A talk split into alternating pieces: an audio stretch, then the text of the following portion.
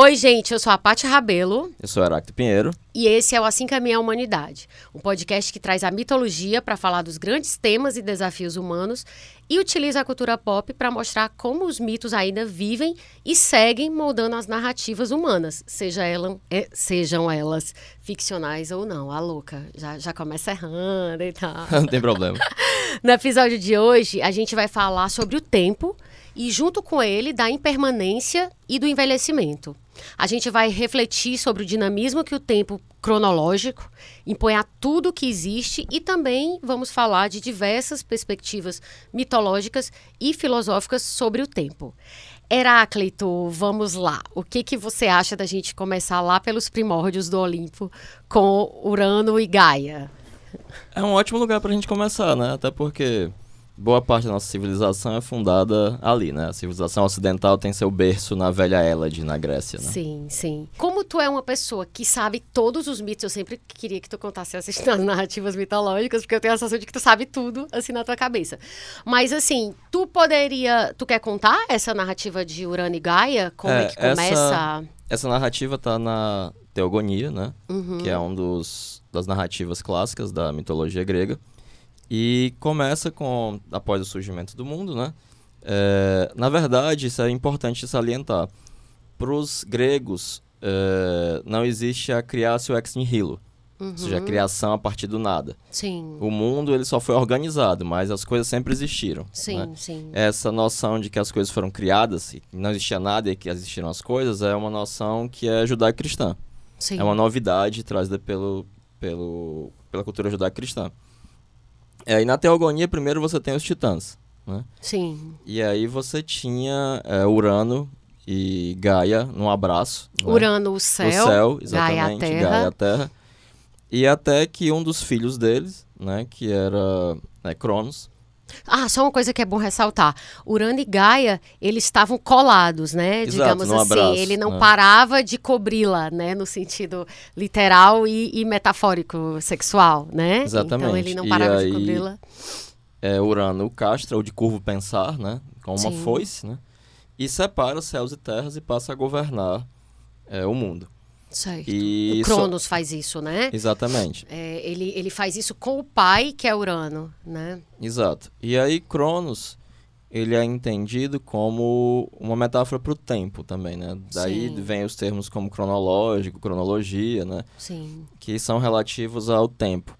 E como ele é, fez isso com o pai, ele temia que o mesmo acontecesse com ele. E ele passou a devorar os próprios filhos. Sim, os filhos dele com a Reia, né? Que Exatamente. era a irmã. É a irmã dele. Né? Ele recebeu uma profecia, alguma espécie de revelação, de que ele poderia ser tomado dele também, assim como ele tinha feito com o pai, né? E aí, só que Reia salva alguns dos cronidas, né? Sim. É, e Zeus, o maior dentre os cronidas, a último, o último dos cronidas vai ser justamente Afrodite. Certo. Castra também o próprio pai e toma o poder. Né? E quando o pênis e os testículos de Cronos caem no mar, surge a última dos cronidas, que é Afrodite, né? a deusa da, do amor. Eu acho É. essa metáfora maravilhosa, que é tipo o amor junto com a mortalidade, né? Com É. o tempo que passa, assim. E aí tem a questão da reprodução sexuada e assexuada, né? É, só recapitulando, assim, porque pode ser que nem, nem muita gente tenha tanta intimidade, assim, né? Com, com essa mitologia. É, o- no, no princípio era o céu e a terra, Urano e Gaia, né? Ele não parava de cobrir a, a- a- o céu não parava de cobrir a terra, era como se tudo tivesse ligado. É, os filhos ficavam presos no interior da terra, né? O Cronos decepa o pai, daí é, é, ele, ele destrona o pai, digamos assim. Depois ele casa com. vira o rei, né, do- dos deuses. Depois ele casa com a irmã, que é a Reia. E aí, para evitar que acontecesse é, de ser destronado por um filho, ele passa a engolir os filhos. Essa imagem é muito importante, do Sim. tempo engolindo os próprios Sim, filhos, né? é fantástica. É, em, em muitos sentidos, né? Até Sim. porque todos nós seremos engolidos pelo tempo, né? Eventualmente. total. O tempo é implacável. Não né? há quem escape. né? É, mas aí Zeus faz com que ele e os outros cronidas escapem. E Sim. é interessante que quando ele faz isso, ele passa a ser o criador do mundo. Uhum. É como se desse um reboot no mundo e desde o começo Zeus tivesse sido sempre é o rei dos deuses. Né? Sim, né? no caso, é, é, uma coisa que eu acho bem interessante de marcar é essa questão do surgimento do espaço e do tempo, né? Com essa, com essa, essa intervenção, digamos, do... Do, do tempo. Do Isso.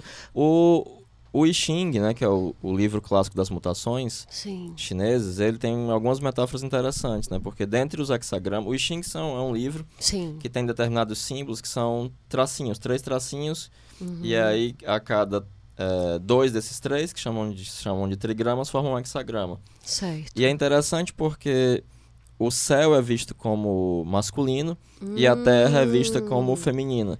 E Sim. quando você tem a repetição do céu, o céu duas vezes, você tem Sim. uma noção do tempo. Ah, tá. Ele representa também o tempo, né? Porque Entendi. no céu, pelo céu, você consegue ver a marcação, o sol, as estações, as estrelas que se movem, sim, né? Sim. Esse tipo de coisa. Essa simbologia é muito rica, né? Porque, é. E você é, é muito interessante, uma coisa que, que tu sempre faz, né?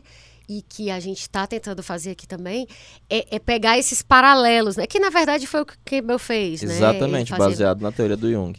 Mitologia comparada. Então, assim, você vê como as pessoas perceberam essas coisas em tempos muito diferentes da mesma forma, né?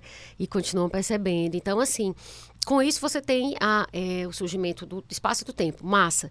E aí, é, nas minhas divagações, é, eu fico sempre pensando é fazendo uma analogia entre isso e a teoria do Big Bang, né? Porque é tido como grande explosão, né? É, traduzindo literalmente, mas na verdade para os físicos é quando o tempo começou a se expandir, né? Ele começou a se expandir e ali surgem as leis da física, né? Como os, os, cientistas conhecem hoje, inclusive a noção de espaço e tempo, assim. Seria uma forma é, figurada, tu acha, de pensar? É, essa é uma ideia interessante, porque ela seria impossível sem o um mundo judaico-cristão. Sim. A ideia de uma criasse o Extinct Halo, porque para os gregos não teve um Big Bang, já existia algo. Entendi. Nem que fosse um ovo cósmico, alguma coisa, um caos primordial. Uhum. E isso é só organizado. Sabe como é que eu fiz essa associação? Eu pensei isso que tu tá dizendo também. Eu, tipo, pô, mas se o começo de tudo foi o Big Bang e para eles já tinha algo, como é que você, é, vamos dizer assim, concilia essas visões? Sabe o que, que eu pensei? Que esse existir algo para os gregos fosse tipo essa matéria concentrada, porque, segundo a teoria do Big Bang, e aí eu não sou física, tu também não, mas a gente está fazendo associações simbólicas, né, dentro do que, a, do que se sabe, né, do que é, é consenso a respeito do Big Bang. Você tinha uma matéria que era muito concentrada num, num, ponto infinitamente pequeno, né? Muito, infinitamente, muito pequeno. Então eu, te, eu tento conciliar isso com esse antes fosse essa matéria, né? De onde tudo surgiu e de onde tudo que existe hoje veio de lá, né? Mas é aquela história, isso tem um valor, isso é uma análise que eu faço do símbolo, né? Da, da, da simbologia grega. Pode ser que não tenha nada a ver, mas assim, a minha ela acaba respondendo a algumas é, algumas necessidades de interpretação, digamos. É, eu acho que nesse ponto é mais ou menos como o Popper gostava de falar, o Karl Sim. Popper, né, grande filósofo do século XX, que aprecio bastante a filosofia dele, ah. de que toda filosofia acaba tem que ser uma cosmologia também. Sim. É verdade. Ele propõe justamente um retorno aos pré-socráticos para dizer, olha, uma filosofia que não é também uma cosmologia, e no frigir dos ovos, quando você faz uma cosmologia, você tem que ter uma filosofia, né? Sim, sim. É, você acaba tropeçando em debates metafísicos, né? É verdade. E, por exemplo, falar de um antes no Big Bang é um debate metafísico, porque Total. a rigor não tem nem antes nem depois, super. porque não tinha tempo, né? Super, super. É, Na verdade, a gente... Apesar de, como disse o Ciro, né? Axiologicamente tem que ter um antes, né? Eu, o Ciro disse isso. É, né? Quando ele é, é perguntado lá em Harvard pela Tabata. Ficou famoso esse vídeo, virou eu meme. Eu não vi, assim. eu vi que eles fizeram algo juntos, mas eu não assisti Não, mas esse juntos já é depois. Ah, tá.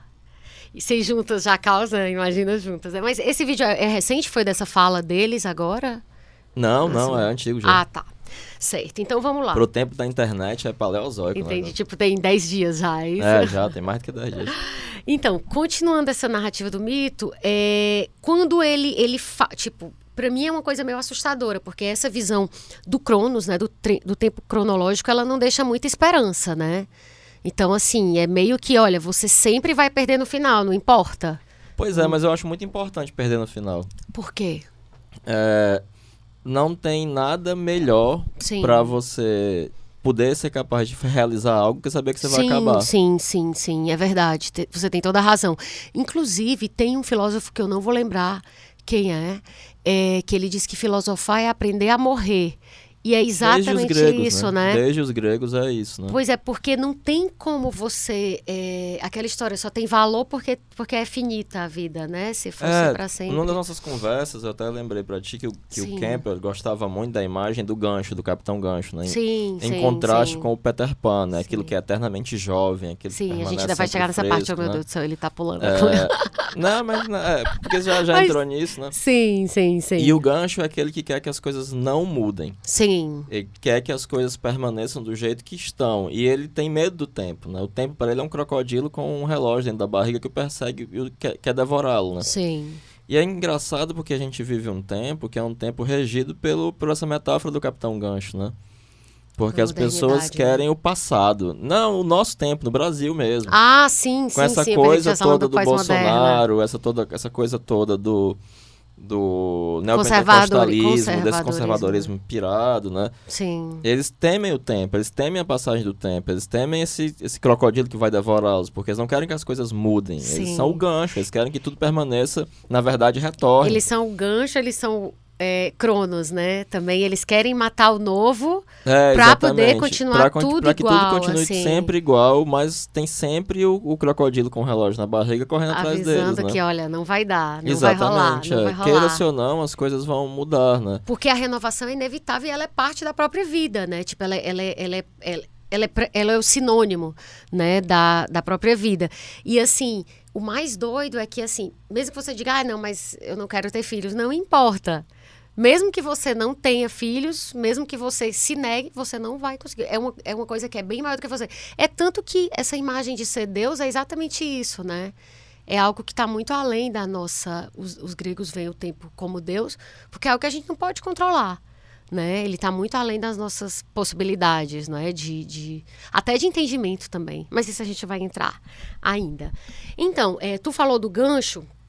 É, a gente ia chegar nele, mas antes disso eu queria te perguntar uma coisa. Então, sempre quando a gente fala dessa ideia do antigo, né, do que está estabelecido, querer barrar a chegada do novo, eu sempre lembro daquela coisa da Branca de Neve, né?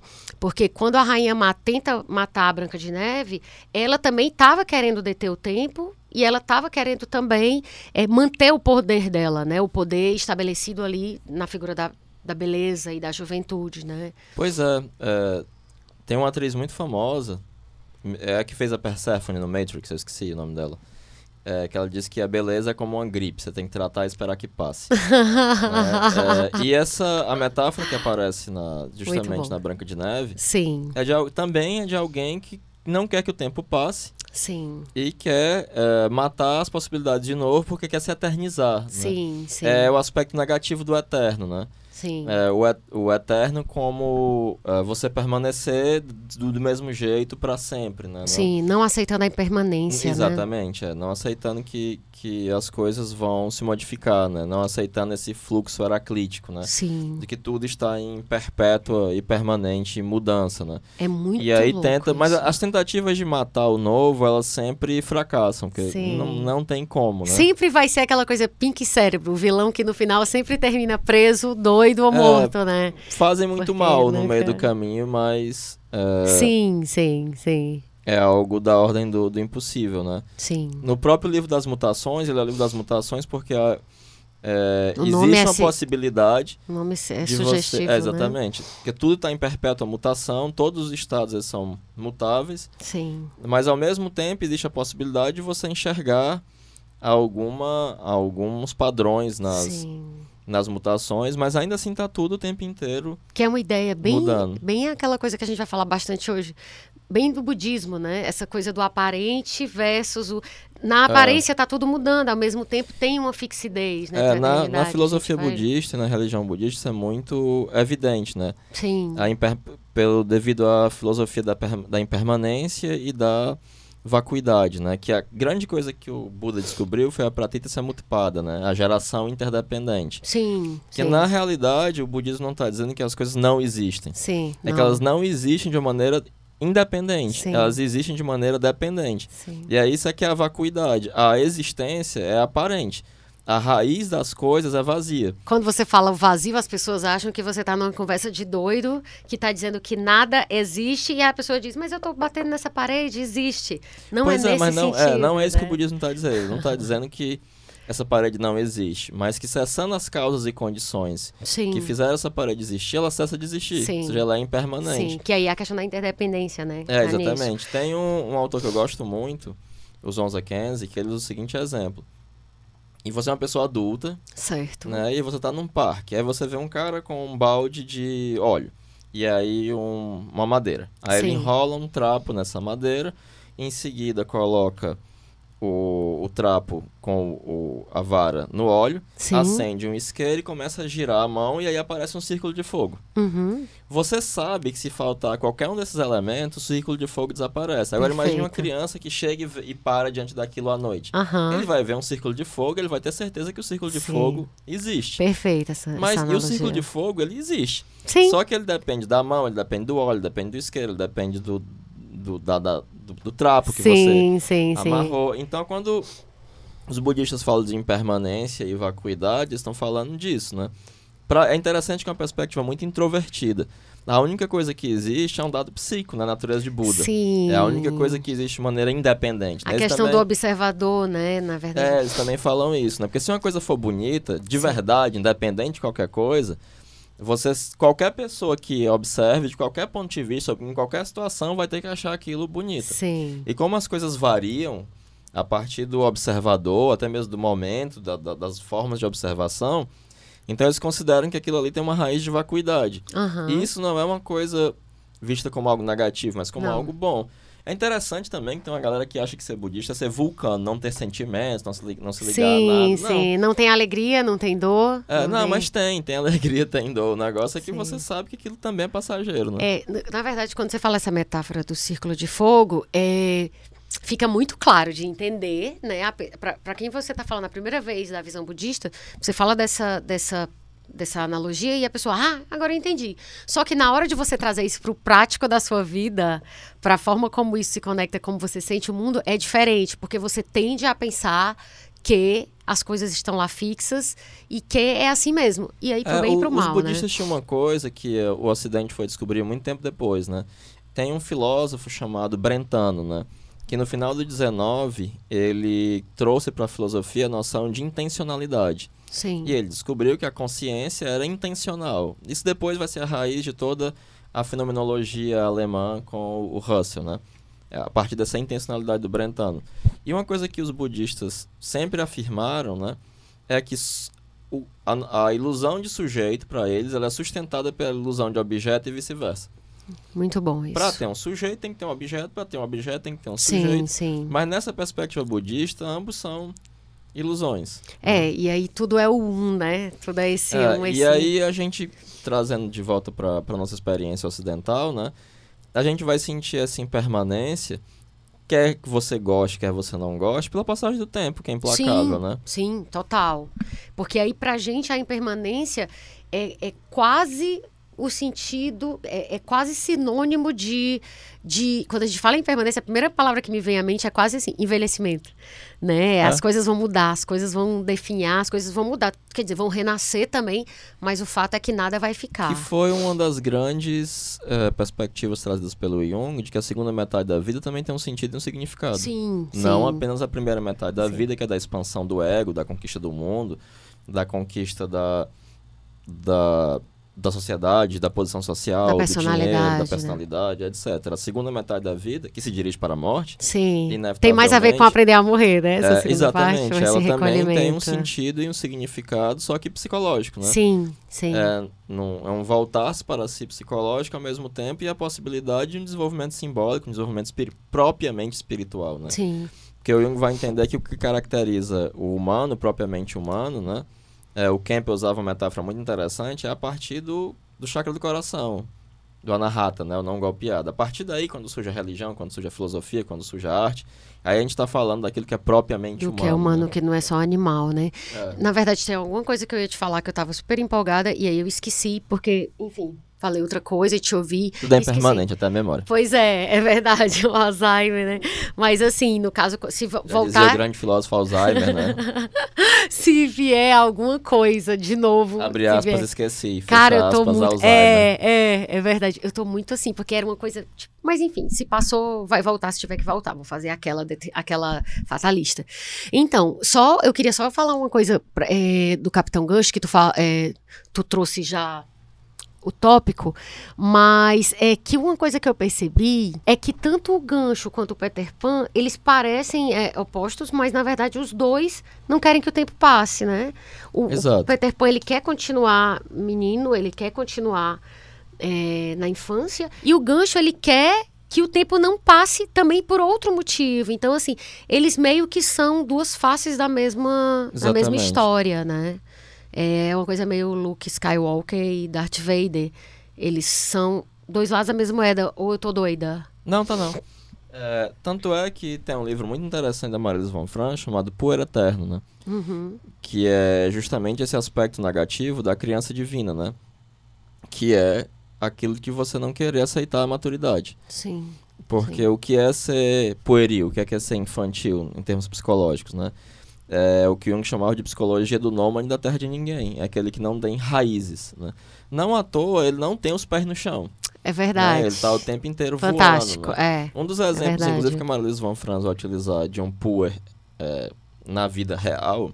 Sim. Não que o Peter Pan não seja real no sentido psicológico, né? Sim. É o não é no sentido físico, né? né? Que o, o inclusive, ele era aviador. Hum. Está muito associado a essa distância da Terra, da gravidade, Entendi. daquilo que ele prende a Terra, né? Entendi. Porque na hora em que você casa, consegue um emprego, posição, você tem raízes. Sim. Isso tem é a muito... chamada responsabilidade, responsabilidade. né? Que é Isso é muito importante porque é, o Jung ele advogava muito a favor da fantasia inconsciente. Só que ele não era ingênuo com relação à fantasia inconsciente, como algumas pessoas pensam. Porque na juventude, a fantasia ela pode ser um veneno. Porque você pode se afastar do mundo e, uhum. e se, ser um prisioneiro da fantasia inconsciente, da sua própria fantasia. É tipo um balão de hélio que pode é, ir exatamente. Enquanto quem... quando a, a, a realidade tornou-se cinzenta, já lhe deu tudo que poderia dar e parece não haver saída, a fantasia é uma liberdade. Entendi. Lá estão os germes do desenvolvimento futuro, lá está a criança divina, lá está aquilo que é perpetuamente jovem, perpetuamente capaz de evolução, perpetuamente caminhando em direção ao futuro, né? Mas o Gancho e o Peter Pan são dois lados da mesma moeda. E você vê que o Peter Pan, na historinha, ele começa sem sombra. Ou seja, ele uhum. é uma Uhum. criatura bidimensional. Sim. Porque tudo aquilo que é real projeta uma sombra. É verdade. É inevitável. É o nosso verdade. podcast vai ter coisas legais, mas vai ter coisas negativas. Sim, né? sim, sim. Vai sim, ter- sim. Então, tudo que é real, tudo que é tridimensional, é, Até porque o sombra. negativo positivo também, ele vai, vai variar pra, pra- pra- É, dependendo do exatamente. observador já. Tem dentro, um né, essa adágiozinho alquímico que eu gostava de repetir, e eu também acabei adquirindo o hábito de repetir, que é que a serpente é a mãe do touro, o touro é a mãe da serpente, né? Sim. Nunca se sabe que bem vai gerar um mal, nem que mal vai gerar um Sim. bem por anantiodromia, né? Maravilhoso tu falar essa frase, porque o que as pessoas costumam dizer é assim: há males que vêm para bem. Bom, eu discordo, porque eu acho que é bem, nessa visão, bem aquela história do yin yang. Não há bem que não traga o mal com, dentro de si e nem o mal que não traga o bem. Porque você é igual na Mega Sena, tua família vai querer que tu morra. Pra ficar com dinheiro, entendeu? Tu perdeu tudo, tu tá ferrado, porque tu vai é, há virar males que mendigo. vem para o mal, né? É, não. Há males, por exemplo, Bolsonaro, né? Há males que vão mal. Mas, assim, eu tô querendo dizer que, assim, falando sério, sem falar do Bolsonaro, sempre vai levar pra caricatura. Mas o que eu tô querendo dizer, e foi uma coisa que eu percebi mesmo, assim, é, na vida prática, né? Que qualquer coisa boa, maravilhosa, de verdade, eu dou o exemplo do ganhar na Mega Sena, porque tem N pessoas que ganham na Mega Sena e, tipo, morrem. É. Porque a alguém matou. Né? E a princípio seria uma coisa boa.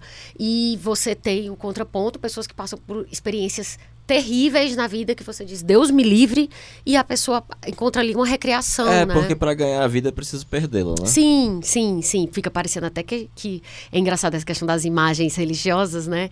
É, eu não me considero uma pessoa religiosa no sentido convencional. Sei que você também não é. Não, eu sou super religioso, É? é? convencional. Todo Sério? sábado eu vou pra sinagoga. Sério? Rezo, faço Vale, eu jurava que tu era ateu, a louca. Não, não, não. Sou Menino, não acredito. E tu acredita em Deus? Tudo isso aí. To- Sério? as- Ai, a gente precisa conversar então depois sobre isso. então, eu queria que tu falasse agora do lance do rei pescador, porque é assim, é uma história que pra mim eu não acho tão batida, né? Como outras, por exemplo, da Branca de Neve. Mas que, assim, eu, eu, eu queria reforçar essa, essa coisa dessas semelhanças entre histórias diversas, porque também ela tem esse tema da, da, da sucessão, né? Digamos assim. É, a história do Rei Pescador é uma história maravilhosa do ciclo arturiano, né? Certo. E eu gosto dela particularmente porque ela foi tema do trabalho de uma mulher espetacular que foi a Emma Jung, né? Uhum. Infelizmente ela faleceu antes de concluir o livro, e quem terminou foi outra mulher espetacular, que é a Marilise von Franz, que eu vi falando aqui. A Emma Jung foi esposa do Jung, né? Sim. Tornou-se uma analista muito, muito boa e uma grande escritora, escreveu livros fundamentais, entre eles sobre o grau, né? E o que é que é o grau? É, Acreditava-se né, no medievo que existia o cálice que recolheu o sangue de Cristo, Sim. né? E que José de Arimateia havia trazido esse cálice para a Europa. E uma boa parte do ciclo arturiano, né, das, das lendas do rei Arthur, diz respeito a encontrar o grau. Né? E quem encontra o grau é Parsifal. Né? Sim. É, e ele era filho de um, de um cavaleiro, só que ele vivia na, na floresta com a mãe, que não queria que ele se, se intrometesse com coisas de cavalaria. Mas ele acaba indo, né, vendo um cavaleiro, sem entender o que era aquilo, e a contragosto da mãe, que morre quando ele vai embora, ele vai embora e vai ser cavaleiro. E ele vai em busca do grau. E é muito, muito incrível, porque tem uma passagem que a Emma Jung é, sublinha, em que ela fala que o país do grau só se chega ao se perder. E é um negócio fa fabuloso, é uma, uma, metáfora poderosíssima. É bem cristã também. Do, do inconsciente, né? É, é bem claro, aquela coisa de quem as, quiser lendas, ganhar a vida, as vai ter que morrer, As arturianas, né? elas surgem num contexto cristão. Uhum. Apesar de terem elementos célticos, elementos é, pagãos muito evidentes, mas elas são, surgem num contexto cristão. Só um parêntese, eu estou falando dessa relação com a, com a com a coisa bíblica, não é querendo dizer que essa é a fonte, não. É só não, não, essas claro. semelhanças. E tampouco, né? eu acho, eu acho que assim, é, por mais que a Igreja Católica ela tenha feito muita, muita coisa ruim e que hoje em dia os neopentecostais, uhum. ao desconhecerem a história, queiram repetir a Igreja Católica lugar, e fazer né? um monte de idiotice. No seu pior, né? É, senão, talvez não, não piores, porque o contexto político os impede, né? Sim. Mas é, o cristianismo, ele não é uma coisa a rigor ruim, né? O, o Slavoj Žižek, né, que é um comunista, ele chega a afirmar que há uma mensagem revolucionária, né? Sim, total. Né? O Cristo total. era um hippie judeu Super. revolucionário. Super. Né? É A aquela favor história, dos pobres, eu das adoro prostitutas. Cristo, o problema é o fã-clube, né? De, é, dos É, cobradores de impostos, né? E mais, é, uma coisa que o Campbell falava, e foi algo com o qual ele teve que se haver, né? Porque também tinha grandes dificuldades com o cristianismo, é que esses são os símbolos, né? Os símbolos judaico-cristãos são os símbolos da nossa cultura. E o problema é jogar o bebê fora junto com a água Claro. suja do banho, né? Uhum. Obviamente, foi um negócio que é algo que tem grande dificuldade, mas é um simbolismo majestoso e que gestou nossa cultura e que ainda tem muita coisa interessante que poderia nos dar, desde que nós não o compreendêssemos dessa maneira tacanha, literal, e Literal, tola, total. que as pessoas compreendem hoje em dia, né? Na verdade, Heráclito, eu acho que nem seria um problema tão sério se as pessoas entendessem, entendessem o, o, o evangelho de forma literal. Tipo, se a pessoa pensou que não tem problema, achou que Adão e Eva estavam lá de verdade, não é simbólico, e sim literal, é histórico. E isso no, no Gênesis, né? E depois, tudo ela admitir também como histórico, eu não acho tão grave. Eu acho o problema é porque muitas pessoas que vocês, você vê se dizendo cristãos, elas são tudo menos é, pessoas que, que reproduzem, né? É a atitude do Cristo, assim, o que tentam. Então, assim, eu conheço cristãos incríveis, assim, eu conheço pessoas que também conheço ateus incríveis também. Eu tenho né? muitos amigos cristãos. eu, tenho, eu tenho até amigos estão muito bons. Mas assim, eu conheço pessoas, é, é, é, pessoas que são ateias, pessoas de diversas tradições religiosas e que são incríveis e péssimas apesar disso. Então, então assim, eu não estou querendo aqui é, falar da questão religiosa para malhar ninguém, não. Quem sou eu? Até porque é aquela história, quem não tem pecado quer tirar a primeira pedra, né? Mas eu, eu- teve o português que atirou e disse assim, nessa distância eu nunca errei. Quem nunca tiver errado, né? Mas assim, a grande questão é que você, o que a gente discute muito hoje em dia, inclusive, é assim, você não pode impor a sua religião é, para mim, né, nas esferas é, múltiplas da vida. É, tem até uma alegoria na internet interessante, que a religião Sim. é como um pênis, né? Ah. É tudo bem você ter o seu e até gostar dele, o ruim é esfregar na cara das pessoas. muito bom, essa eu não tinha ouvido, não. E é, olha que eu tenho formação em memes, viu? É, pois é. então, vamos lá.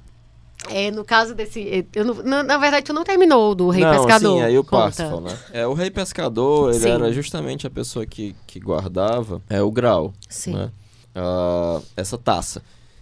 Ele vir, virou o fiel depositário do isso, grau. E em determinado momento, né? Ele participa de uma justa e a lança o castra. Né? E aí ele fica ferido. E ao ser ferido, toda a terra deixa de ser é, produtiva, ela perde a fertilidade. Certo. Que é uma coisa que, que eu percebi, eu coloquei no meu primeiro livro, quando eu fiz a análise. Qual é o é, livro? Fala. O ímpetus, pra... né? Certo.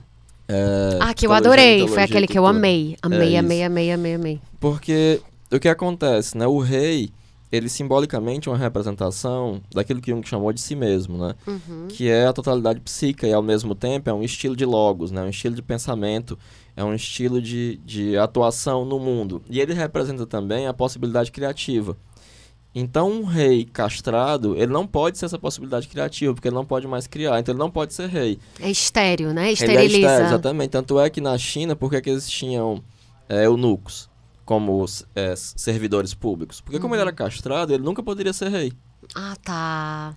Entendi. Então, não tinha como surgir é, uma, é, uma, um Temer lá. É, não, tipo, não você pegar o. Então, é, é, isso faz com que a associação grega, por exemplo, da, na mitologia, se deixe por castração. Aquele uhum. sujeito que foi castrado, ele não pode mais ser rei. Perfeito. Que é o que acontece com Urano e o que acontece com Cronos, por conta dos filhos. E aí, o, o Parsifal, ele aparece como uma... Só um parênteses, perfeita essa coisa que tu trouxe agora da castração, que a gente não tinha falado sobre isso ainda, dessa forma tão legal. Pois é, é, eu acho até que é uma novidade, assim, eu nunca vi ninguém escrevendo. Pode ser que outra pessoa tenha escrito sobre Freud, isso, né? Freud diria que isso é muito falocêntrico. Ah, pra ele tudo é tipo, é falocêntrico, per né? Perder o poder é ser castrado, mas é, então... É, mas o, o, a metáfora sexual, a questão Sim. do Freud foi só pelo menos essa é a crítica junguiana, Sim. a unilateralidade e o exagero na perspectiva, na ótica sexual. Uhum. Mas as metáforas sexuais sempre são utilizadas é, pela similar, mais querendo dizer algo espiritual. Sim, sim, né? sim, entendi. Até porque, assim, tanto o, sexo quanto... Mas deixa eu terminar o papo. Ah, meu Deus, o pobre. nunca. O pobre não tem, né? É. Essa, essa coisa não tá com muito, muito moral, né? Não, o roteiro aqui tá, tá mal. Sim, e sim. aí... É, tá um dia o grau, grau. Apare... ele era, ele era um, um cavaleiro tolo, né? Sim. O tolo, nas mitologias, em geral, ele vai representar a integridade da personalidade, né? Essa coisa mais primordial. O tolo que tão... tu tá falando é tipo o bobo da corte? Não, não, não. É o não. tolo mesmo. Certo. A maioria das, das histórias dos Green, por exemplo, ah. sempre vai ter três irmãos sabidos e um irmão ah, boboca. Tá. E o irmão boboca é o que consegue fazer as coisas. Hum, sim, sim, sim, né? sim. Tem Ou uma Naruto, piada isso. Um tolo, né? Tem uma piada, coisa do mágico, de adivinhar uma, uma, um enigma. E aí quem acerta é justamente o, o irmão tolo. tolo. É, justamente. Porque o, o tolo ele vai representar essa integridade da personalidade, né? Essa aquilo que ainda que ainda está próximo do inconsciente, certo. que ainda é vivaz, que ainda não está é tão no filtro da racionalidade, né? Exatamente. Né? E o que que acontece? É, em um determinado momento o grau surge coberto e aí o rei Arthur diz que as pessoas partam em uma certo. missão para descobrir o grau. E é, eles só não se perdiam, essa é outra passagem interessante que o uhum. Campbell gosta muito de ressaltar, quando eles entravam em um caminho que ninguém tinha trilhado antes. Ah. Porque o caminho da aventura é um caminho individual, né? Você não pode, se você está seguir o caminho de outro, você vai se perder. Exemplo, alguém está fazendo uma coisa que é incrível, aí você, olha, isso está dando dinheiro. Aí você vai lá porque alguém está fazendo e não porque é, é, a vontade, a tua é, vontade, a tua até, verdade. Pode até dar certo, né? Mas tu não tá conectado com o que é, tipo é, assim, com o que tu quer mesmo fazer. Isso, tu tá fazendo, tá seguindo. Eu acho fantástica também isso. Eu tô muito empolgada, mas na verdade eu sou muito empolgada e, e eu acho tudo isso fantástico mesmo. Tem que ser empolgada mesmo, De é verdade. Fantástico. Mas é porque é, todos esses insights, eles são muito, muito, muito, muito pedagógicos, assim. Isso, e aí o Parsifal, ele é o que consegue chegar Sim. até o país do grau. E quando ele vê o rei sofrendo, ele tem o ímpeto é, espontâneo de perguntar o que é que ele tem. Só que ele foi ensinado que um cavaleiro não faz perguntas inoportunas. Ah, tá. E aí ele não faz e ele perde a oportunidade de ter salvo, redimido o rei. Porque se ele tivesse feito, ele iria, seria capaz de redimir o rei. Aí o Castelo do Grau desaparece, ele tem que passar por uma série de outras aventuras para poder recobrar essa espontaneidade natural. Tipo, ele foi contra o coração dele, exatamente, contra a intuição, é, contra o eu isso, dele. Perfeitamente. E essa noção do, do de novo, do rei castrado, né, da possibilidade de renovação, Sim. a gente está diante de uma inflexão psicológica diferente do mesmo mitologema que a gente viu várias vezes aqui. É, de um, do velho rei. Só um parêntese, explica desse... pra galera o que é o mitologema, só pra, pra ninguém ter que estar no Google, assim, só se quiser se aprofundar, né? Pois é, o mitologema, ele é uma, uma categoria, Uhum. né? É, em que você vai ver formalmente, na mesma forma, em vários mitos com elementos estéticos diferentes. né? Exemplo, mitolo... o herói é um mitologema. Isso, Que exatamente. ele se repete em várias histórias Isso, diferentes. Exatamente. A fuga mágica, é, o tesouro di- difícil de alcançar. Uhum. é, e por aí vai. Você tem várias possibilidades de. de... A criação, né? Sim, sim, a criação, os mitos de criação, Uhum. né? Os mitos de, de apocalípticos, né? De fim de mundo, etc. Sim, então, te- voltando aqui, tu estava falando de que esse mitologema aparece muito em A histórias gente falou que a gente já dele falou várias. bastante, né? Urano castrando Cronos, Sim, Cronos sendo sim. castrado por Zeus. Que aí o novo cavaleiro, ele se torna o, o rei, não é? No lugar do... Ele do- restaura o rei. No, Ele restaura... E aí a vida volta. E a vida então, retorna assim, ao rei, né? a- a- é, é muito fantástico porque é, é, assim aquela história. O que era estéreo passa a ser de novo, passa a ter vida, né? Isso, Passa a Passa a frutificar. ser fértil, passa a ser frutífero. né, que é exatamente mesmo a, a- É uma questão de uma morte simbólica, né? A gente está falando de. E um de- renascimento simbólico. Sim, sim. Não é, nesse caso não é literal, assim, rei, mo- rei morto, rei posto no sentido literal, mas simbólico. É, e aí, é, tem essa coisa, tem uma coisa que eu acho também, que a gente está falando dessa coisa de entrar no domínio do tempo, é, no eterno do tempo. Eu queria entrar nesse assunto e, e aí, para esse, esse tópico específico, é, eu penso em Adão e Eva né? Porque assim, quando você tem Adão e Eva no paraíso, eles estão no domínio do eterno, né? Onde o tempo não muda, onde eles não envelhecem. Eles nasceram e estão ali do mesmo jeito do dia em que eles nasceram, né? E aí quando vem a queda, né, a expulsão do paraíso, eles passam a a ser mortais, a envelhecer e a ser substituído pelos filhos, né? E aí vem toda Ia essa trabalhar e ia ter dores do parto. Pronto, é aquela genealogia toda. E fulano era filho de não sei quem, de não sei quem, de não sei quem. Isso é, é- é justamente a, a sucessão. Vamos dizer assim, são o- o- os filhos dele, assim como a gente É, e o que é que os faz sair do paraíso, né? Pois Foi justamente a separação dos opostos. Foi comer da árvore do bem e do mal. que é o a questão do, bem do Isso, é conhecimento do tem bem e até uma, uma, uma dessas filósofas que ela diz todo mundo que experimenta algum conhecimento é expulso de algum paraíso, né? É uma Sim, mulher bem exatamente, fantástica, é. mas eu não, não vou lembrar agora qual é o nome dela. Mas é bem isso, essa coisa. A fruta, inclusive, nem é a maçã, né? O fruto. Não é dito. Ela Inclusive, é- na tradição judaica se diz que o problema não é Sim. que eles tenham comido, porque eles iam comer mesmo. Os frutos estavam lá, depois Sim. iam comer o da vida eterna, né? Foi a intenção? Não, foi o dia errado, era pra ter comido no Shabat. Gente. Se tivesse comido no Shabat, tava tudo bem, Que mas aí comeu no dia formaleza, errado. É, É, porque eu pensava que era assim, não, você poderia até comer. O problema é que alguém te disse assim, ó, se tu comer, tu vai saber coisa pra caramba que ele não quer que tu saiba. E aí, o que a pessoa estaria, de, digamos assim, corrompida, é porque a intenção dela foi, se de, foi de se igualar com o Deus, entende?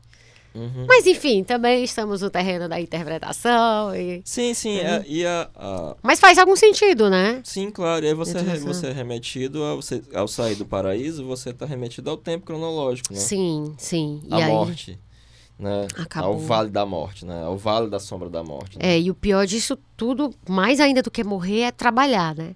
Que para é? muitos é uma morte em vida, né? É, é bem sinistro, assim, foi um, um- um troco bem dado. Então, e aí falando do eterno, do imutável, é, é, seria interessante a gente falar da concepção platônica, da qual a gente estava conversando esses dias, e você estava muito é, é, brilhantemente me falando, sobre como a visão do Platão, ela integra a, vers- a visão do, do Heráclito, não tu, mas o outro, O velho. é, aquele que é, né? E, e do Parmênides, né? Assim, dentro dessas. Porque aqui a gente vai falar de, de, de várias dualidades, né? De, de, em relação ao tempo, segundo visões distintas. E essa do, do, do, do Heráclito versus, do, versus Parmênides é muito legal porque ela conseguiu ser integrada por alguém, digamos assim, né? O Platão, é, ele. porque pro Platão vai ter uma diferença entre o mundo sublunar e supralunar, né? Uhum. Porque o mundo abaixo da Lua, ele é um mundo heraclítico, Sim. em que tudo é impermanente, porque todas as coisas são sombras, né? São imitações baratas, né? Sim. Daquilo que está acima da Lua, que tudo é como Parmênides queria, absolutamente imóvel, porque é um mundo de ideias Uhum. perfeitas, né? Das coisas É, fixas de e eternas, arquétipos, né? coisas fixas. Do, em vez de você ter um movimento retilíneo, você tem um movimento circular e você tem é, imagens perfeitas é, de todas as coisas que existem e todas as coisas que existem são cópias mal engembradas, né? Daquelas imagens perfeitas Tipo- e porque perfeita e imutável. né? Tipo, trocando em miúdos, eu nunca. Eu só sei o que é um elefante porque eu tenho a ideia de elefante Isso, dentro de exatamente. mim. Né? Então, qualquer elefante que eu chegar a ver, eu só vou reconhecer como elefante por conta da ideia perfeita do elefante. né? Isso, Que é, essa ideia a, bem é o grande debate entre os universais, sobre, acerca dos Sim. universais, né? Do nominalismo e do realismo, né? E é, essa coisa do. Essa, essa visão do, do Herá- o Heráclito via tudo como mudando o tempo todo e dane-se, né? Todo mundo É. o tempo todo, aquela história que virou clichê de um homem não entra duas vezes no mesmo rio, porque muda Porque o rio homem. Não, não, na verdade, né? Na- no fragmento, Sim. muda só o rio. As águas Ah, o homem não muda também. Não, muda, mas ele não fala isso. Ah, tá. é que Entendi. acrescentou tipo assim, isso aí. você fica por sua conta. Mas, na verdade, o mundo muda, o rio muda, o homem muda. E aí você não teria essa, essa vamos dizer, essa fixidez. Agora, é, esse mundo do Heráclito seria, então, o mundo de Adão e Eva pós-expulsão, né? É, E o mundo do Parmênides, Talvez Parmênides o mundo parar de dizer. é o mundo pré... Forçando um pouco a comparação. É, sim. para expulsão. Porque, assim, na verdade, como, como tu bem disse, é, como o cristianismo ele trata as coisas, os fatos, né, como realidades históricas, né, e não mitológicas, e o tempo tá sempre andando para frente, né, tipo uma catraca só anda para frente. Então, assim, se a gente for tentar estabelecer algum paralelo, é, é como se tivesse mudado a natureza do tempo em algum ponto e aí acabou né? E aí, é, agora o que o Platão faz, não. Ele consegue dizer que essas duas coisas existem ao mesmo tempo, Sim. mas o que muda é... É porque no fundo, é é, de uma maneira bem introvertida, você tem sempre a intuição de um universo interior Uhum, de ideias que tem, que são objetivas, que existem por elas mesmas, que dão essa aparência de eternidade, sim, mas que, como sempre, foram entendidas como algo externo, né? Até porque a subjetividade é algo recente na história, né? É, sempre se encontrou a alma no mundo, nas coisas, né? Ou em, na ideia de que acima da lua havia uma outra, uma outra realidade, né? sim. De uma sim. perspectiva mais contemporânea, inclusive anacrônica a- ao Platão, a gente entenderia isso como as grandes ideias, né? eh, arquetípicas que sempre moveram subterraneamente a humanidade, Aham, né? sim. E que, para utilizar a metáfora do, da rosa alquímica, do Itz, né? Para quem viu os deuses passando, você sabe que não foram os homens que o criaram, mas eles que fazem e desfazem a humanidade sempre de Sim, novo, né? Isso é maravilhoso, maravilhoso, maravilhoso. E é, essa coisa que tu, é, essas duas visões que são é, sintetizadas aí pelo Platão, elas também aparecem no mito também que tu gosta de citar, que é dos aborígenes australianos, né? Que é o Ah, Dreamtime. sim, é porque do, do Alteringa, né? Do, Sim, da- sim. Do sonho, né? É que a palavra em em inglês é Dreamtime, né? em Dreamtime, português, o exatamente, tempo, o tempo dos dos sonhos, sonhos, né? né? Que aí eles veem também essa dupla qualidade. Exatamente, tempo, tem um né? momento. Explica. Só que diferente do, do mito judaico-cristão, que o mito judaico-cristão apresenta uma noção de tempo linear, né? Aham, É, são, tanto é que o Torá é a história do povo judeu. É, é, ele tem uma vocação historiadora, assim como o cristianismo. sim. Para eles, não. Tem um momento Para os aborígenes. para né? aborígenes. E o Mircea Eliade foi muito, que é uma história das Bom religiões. que tu fala Mircea Eliade, eu acho chique, porque eu falo Mircea Eliade. Eliade, é, pois é. É porque ele era. Eu esqueci qual era o país ele do leste europeu. E uma vez eu conheci Sim. uma pessoa que falava esse Ah, idioma e me tá. disse que a pronúncia era. Entendi. Mas pode É. falar, não tem problema. Mas eu posso falar Mircea Eliade, né? Pode, Que eu me pode. sinto, eu me sinto muito falsa quando eu falo Mircea Eliade. Ele percebeu que existem diferentes percepções do tempo, né? Uhum. E em várias culturas o tempo ele é cíclico. Sim, sim. E tem um momento que você retorna ao tempo dos primórdios. Esse tempo dos primórdios não está perdido como no cristianismo. Ele está aí. Tem um determinado momento que o tempo dos primórdios retorna, há uma regeneração do tempo, e aí as coisas Inclusive, esse tempo ele pode ser tanto progressivo como regressivo. Os indianos vão entender que você vai sair de uma era de ouro até chegar no Kali Yuga, que é um tempo desgraçado, que é esse que a gente está vivendo. Que a gente está vivendo. Que aí só que depois vai zerar. Que inclusive era de ouro é o tema do próximo episódio. Exatamente. Né? E aí vai ter volta a ser as coisas como eram antes, ou que pode ser um tempo progressivo, a gente está numa idade ruim para chegar numa idade boa, né? Mas sempre circular. Sempre... Só um detalhe. Tu não acha que. É, eu estava aqui pensando. Para o cristianismo, você tem o tempo como uma seta, né? Ele é linear uhum. e ele vai para frente pro é, é, para essas para outras a maioria das tradições mitológicas né? E quando eu falo mitológicas estou falando religiosas você tem o tempo cíclico. Mas quando você fala no cristianismo que a gente está vivendo um, um, tempo e que em algum momento vai ter a volta de Jesus que vai restaurar aquele paraíso que a gente perdeu isso não seria uma forma cíclica de não. ver? Me explica. É simplesmente uma teleologia ah, tá, porque esse é paraíso ele não é o Éden não, lá, não, não, é ele é um outro, ele é vai uma, ser... É, é, a história ela tem uma finalidade. Entendi, E entendi. o fim da história nessa perspectiva é... É o novo, vamos dizer assim, a, a nova Jerusalém, né? Isso. A nova Jerusalém, que, perfeito isso, porque aí não é o Éden, ele não tá dizendo, ó oh, galera, vamos aqui, faz tudo direitinho, porque depois tem o Éden, não, é nova Jerusalém, então nesse sentido, não vai contra a ideia de tempo linear. Não, perfeito, absoluto. perfeito. É mais ou menos como a ideia do Marx, do comunismo, que tem um sentido da história sim, e um fim sim, da história. Sim, né? sim, sim, sim. Que para muita gente fala é, Marx capítulo 1, versículo, né? É. Porque, na verdade, é a religião de muita gente, assim, e eu adoro Marx, diga-se. É, vamos lá. Então, do tempo dos sonhos, na verdade, essa questão da dupla qualidade é que eles, para eles, também tem um tempo diário, né, onde as coisas mudam, o tempo cotidiano, e o tempo do sonho, que é esse tempo cíclico e infinito que tu citou, por exemplo, da tradição indiana, né? É porque eles não perderam isso. Uhum. Tem um momento que isso é restituído, que eles participam é, em ilo tempore, né? Eles, quando eles estão nos rituais mostrando tudo que aconteceu, eles estão participando, os deuses sim, retornam, esse sim, tempo sim, se regenera, né? Sim. Aquilo está acontecendo tudo novamente. Que é a característica do ritual, né? Que é fazer Sim. você reviver algo que é, que é anterior. E aí vem o Campbell, maravilhoso, incrível, é tudo de bom, que homem, né? Que aí ele que a gente está de novo falando dessa questão do eterno e do, e do, do, do mutável, né? E aí pro pro Campbell, a diferença é, é assim, não, o eterno não briga com o, agora, com, com o que a gente vive, porque o eterno é uma dimensão, é uma dimensão do que a gente está vivendo. Não é isso? Então, assim, para ele o eterno não é nem depois e nem em outro espaço, nem no além. Ele é agora, quando você vive a vida que vale a pena ser vivida, quando você segue a sua bem-aventurança. Isso, é exatamente, isso? exatamente. Ele é, é, há uma dimensão eterna do tempo. Sim. E que aí, pode ser experienciada aqui e agora. Sim, que aí eu lembro, agora, agora que eu lembrei, de uma coisa que o Clóvis de Barros Filho fala. É, a gente ainda tem uns minutinhos. o Clóvis de Barros Filho fala que a felicidade é inútil porque quando você diz assim, eu quero ser feliz, ninguém pergunta pra quê. Né? Se você disser, eu quero um sapato, eu quero uma passagem, eu quero. As pessoas perguntam para quê. Mas quando você diz, eu quero ser feliz ou estou feliz, ninguém pergunta para quê. Né? Porque ela é inútil. Então, naquele momento onde você.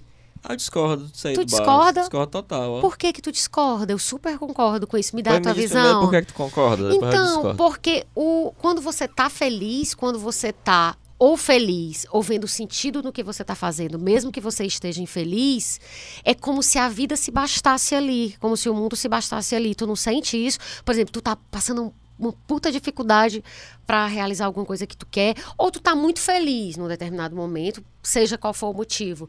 Tu não tem aquela coisa que a gente diz assim, eu poderia morrer agora, que estava valendo? Eu tenho muito essa sensação da vida com sentido que vale a pena ser vivida nesses momentos, entendeu? Que é o que eu chamo de bem-aventurança. Mas por que, né? que você. Por que eu não estou entendendo ainda como é que tu concorda com o que tu tá usando os argumentos que eu, que eu usaria Sim. pra discordar dele pra concordar. Me explica, mas por quê? Por que, que tu acha que isso tem. Não, tu acha que tem um objetivo para além disso? me incomoda a noção de utilidade, né? Ah, tá, certo. Já é certo. uma coisa que me incomoda. Ah, pra que é que serve, né? Tu acha que é Porque utilitarismo eu... demais e é. Pois é, e o Campbell ele vai falar de uma coisa muito interessante, uma perspectiva mitológica, que é o ah. divinamente supérfluo. Certo. Que é aquilo que, que realmente caracteriza um estado é, humano, o humano ele é o não é utilitário. Concordo. Quando ele, quando ele viu lá as categorias do Maslow, ele disse, cara, está tudo errado. Sim. Porque na hora que você descobre a sua bem-aventurança, nada mais disso importa. Porque a sua bem-aventurança, ela não, realmente ela não tem utilidade. E a perfumaria é, o que nos faz humanos, né? É justamente aquilo que é o divinamente supérfluo, né? Sim, perfeito. Que é uma noção que ele vai tirar da estética do James Joyce, né? É, que, assim, sério, pra que, qual é a serventia da arte? Olha, perfeito isso que tu tá me falando. Porque, assim, na verdade, eu ainda não consegui conciliar com o que eu falei do Clóvis de Barros. Mas vamos não, lá. pois é, assim, tá, a felicidade é, é inútil, talvez porque ele entenda a felicidade. Não, mas ele não tá dizendo inútil. É- Ah, é porque aí vem, um- vem uma coisa. Ah, tá. Calma. É porque eu acho que talvez aí que esteja a, a- o desentendimento. Não é que ela é inútil num sentido é, negativo, nem tem um julgamento de valor aí, tipo, ah, ela não presta. Não, eu acho justamente que ela reafirma o que o Campbell fala. Ela é inútil no sentido de que ela não é uma necessidade por si e não tem uma função, entendeu? Tipo, eu quero Mas conseguir é um emprego. justamente isso que a torna sublime.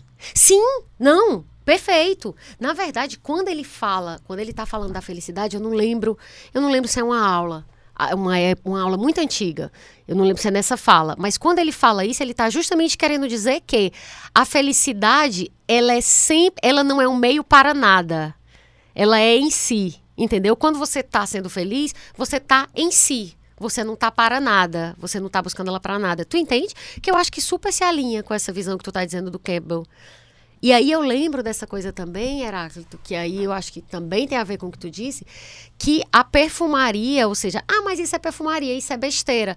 Mas é a besteira que faz a gente humano. O cachorro não precisa de desodorante, nem de perfume, e nem de maquiagem, e nem de adereços, entende? Você pode até botar um lacinho no- na cachorra, entende? Mas não vai partir dela isso. É, a questão é que o, o é muito diferente. Mas fala que eu tô adorando essa tua visão, assim, eu tô querendo... É muito diferente uma perspectiva do filósofo, de uma perspectiva Sim. como a, com as quais eu me alinho, né? Sim, Que é como a do Jung. É engraçado que algumas pessoas tenham a ideia de que eu sou filósofo, né? Eu não sou nem de formação, nem, nem por inclinação, né? sim. Apesar de que se eu fosse filósofo, eu seria um pragmático, como o William James, né? Mas, é, numa perspectiva psicológica, o que se entende é que existe... Uma das coisas que, o- que o Jung vai falar é que uma afirmativa psicológica é verdade se somente se eu puder afirmar seu oposto. Uhum. Mas por que, que ele diz isso, né? Porque no frigir dos ovos, a grande coisa é sustentar os opostos em contradição. É certo. você comer da fruta do bem e do mal e ainda assim estar no paraíso, né? Uhum. É que o bem e o mal não lhe expulsem do paraíso. Porque Sim. é possível retornar a esse estado paradisíaco uma- uma perspectiva psicológica e estando no mundo. Desde que você seja capaz de suportar, de atravessar a e Caríbides, que estão constantemente se chocando, né? Sim, Desde sim. que você seja capaz suportar os opostos em contradição. É como se fosse dar conta da consciência e do inconsciente Sim, ao mesmo tempo, seria- né? É muito difícil fazer isso, mas seria algo como ah, dessa, dessa ordem, né? Aceitar a sombra também, assim, Faz porque parte, tem esse né? lance da sombra, Mas né? veja, na hora em que eu digo que a felicidade. Numa perspectiva psicológica, na hora que eu digo que a felicidade é inútil, eu também tenho que afirmar, para isso ser verdade, que a felicidade é útil. Sim, perfeito, perfeito. Na verdade, eu acho que quando ele fala isso, ele quer dizer a felicidade não é um fim, não tem se eu disser que estou feliz, eu quero ser feliz, ninguém vai me perguntar para quê. Dificilmente alguém vai me perguntar para quê. É nesse sentido que ela não é útil ou um meio para algo. Mas eu entendo completamente o que você está falando e agora eu vou inclusive adicionar mais isso dentro das minhas das minhas como é que diz, reflexões a respeito desse assunto. Mas eu, eu acho que o que É tu tá porque a dizendo consciência reforça. ela vai ter uma tendência sempre a se identificar com um dos opostos e a negar o outro, né? é Sim, quase inevitável sim, que você sim, sim, se identifique com um e ao se identificar com um, negue o outro. E aí né? vem o espírito de torcida, né? O espírito Não, exatamente. Pois é. Isso é. E o que o me propõe é um negócio dificílimo, na verdade, né? Sim. Sustentar os opostos sem contradição. Entender que as duas coisas são possibilidades humanas, inclusive em você. Sustentar os opostos sem, Sem fazer a escolha de dizer Você entender que. eu sou verde, se você é, É. azul, eu sou vermelho, né? Pois é, só que tem. um- Se você entende que, os, que, é- que todos nós somos contraditórios, na hora que você é verde, algo em você vai ser vermelho. Entendi. Só que vai ser vermelho em oposição a você. Aham. Entendi. E aí, nesse caso, assim, é, conseguir chegar a esse, a esse ponto seria algo parecido com a iluminação dos budistas? Acho que não. Eu não sei porque eu não cheguei, então eu acho muito difícil falar. Mas eu assim, sou tão seria neurótico quanto o resto do, seria todo mundo, seria né? meio Então- que uma, uma busca, tipo, você aceitar esses esses essas, esses dois opostos. Por mais que eu diga que não, a, a Von Franz, sempre que ela vai dar alguns exemplos, que isso é o que está chamando de individuação. Sim. Sobre individuação, ela só Sim. consegue achar exemplos pa- palatáveis na tradição zen budista. Apesar de não ser a mesma coisa, ela só vai achar, Mas- é, mas ela só vai achar exemplos Mas- interessantes. oriundos É aquela, eu não quero dizer nada, mas é, É, aquela história. não, não, o é, Campbell mas- também. O Campbell, muito. é, quando eu li, assim, as primeiras vezes que eu li, sei lá, tipo, há uns 10, 12 anos, eu não conhecia, eu tava en- engateando em, em- em ler alguma coisa da tradição budista. Mas à medida que o tempo passa, ho- hoje eu olho de cara, parece que ele fez um retiro, assim, de anos e saiu escrevendo. assim, É, assim, a, a, De tão incrível que é a tradição, a filosofia indiana, a filosofia budista e a psicologia junguiana são eixos muito importantes do Muito, pensamento muito, dele. muito, muito incrível. Vamos lá, porque eu queria que desse tempo a gente falar tudo, né, do que tem. E eu queria que tu falasse um pouco, porque a gente ainda vai falar de, de cultura pop mais fortemente, etc. Então eu queria passar, dar uma passada rápida nessa coisa do tempo histórico e o tempo da psicanálise do Michel de Certeau. Pois é, a gente estava conversando sobre, sobre esse programa, né? Sim, E aí eu lembrei de um texto incrível do Michel de Certeau, que é um dos grandes eh, historiadores né, do século XX, em que ele, ele também estudou muito a psicanálise, né? Ele foi aluno do Lacan, fez parte da École, sim. e ele falava né, que o tempo da história é justamente esse tempo linear, né? Uhum. Em que uma coisa já não é mais né, passado, algo é presente e outras coisas estão na ordem do vir a ser. Mas que o tempo da psicanálise é um outro tempo, em que o passado ele não é passado, porque ele se faz presente. Sim, Porque exatamente. o, Freud vai perceber que aquele evento da sua infância está acontecendo de novo agora. Sim, Né? E isso é, é, é uma perspectiva fundamental para você entender. é, porque uma das grandes coisas que o historiador tem que fazer é entender o tempo, né? uhum. Porque sim, o tempo é, é a inteligibilidade onde se plasma a história. Sim, né? Então, sim. a as discussões acerca do tempo são discussões fundamentais para quem é historiador como eu. Né? E o Michel Certeau, ele encontrou justamente na psicanálise um contraponto muito interessante essa perspectiva do tempo. Porque ao invés do tempo linear, você tem uma espécie de tempo simultâneo. Sim, ela traz o passado pro presente, não é exatamente, isso? exatamente. E, e aí tem até uma, uma comparação que eu li, é, que ele fala que os problemas pra- que as duas apresentam, tanto a história quanto a psicanálise, eles são análogos, que é tornar o presente capaz de explicar o passado, compreender as diferenças e as continuidades entre as organizações antigas e atuais e construir uma narrativa explicativa. Exatamente. Eu achei genial, assim, tipo, meu Deus do céu. Fiquei Porque no, muito frigi- no frigir dos ovos, o que a psicanálise vai lhe propor é que você constitua a narrativa da sua vida. Sim, Né? sim. Essa ficção, né? É, exatamente. Essas ficções é, que a exatamente. gente- Que são as ficções que nos constituem. Né? Total, total. Eu lembro de conversar uma vez com uma amiga, a Bas, e a gente falava: ah, não sei o que é ficção, não sei o que é ficção. Depois jogou a coisa, tudo é ficção, tudo é É, ficção. pois é, nada é mais importante que a ficção, né? E tudo é ficção, tipo, a minha amizade com alguém, a minha história com alguém, o meu casamento, o meu namoro, a relação com a minha mãe. No sentido de que você precisa construir uma narrativa para poder aquilo existir para você, né? Para você se relacionar com aquilo. Então tudo acaba sendo ficção dentro desse viés, né? Depois as pessoas vão acabar jogando pedra, porque sabe, se Ai, tudo é, tacar. nada é. né? Pode tacar pedra. Não, bom que tu adora pedra, eu acho isso maravilhoso. Então, aí outra coisa muito legal é que, assim, tu tava me falando ontem da visão do Kant sobre espaço e tempo, né? Então, assim, eu queria que você eh, colocasse ela de novo aqui para a gente fazer outros paralelos. Então, assim, pro- como é que o Kant via espaço e tempo? É uma perspectiva quase budista, assim, já que a gente falou tanto do budismo Sim, aqui. sim. Obviamente, estou fazendo uma comparação, né? Uhum, Mas o Kant ele vai pensar uma coisa muito interessante quando ele vai pensar justamente a estética transcendental. certo. Porque o Kant vai se fazer uma questão muito curiosa, né? Olha, a metafísica não foi para o lado nem para frente há dois mil anos. E aí ele viveu próximo do Newton, né? E a física teve um boom enorme. Disse, como é que pode?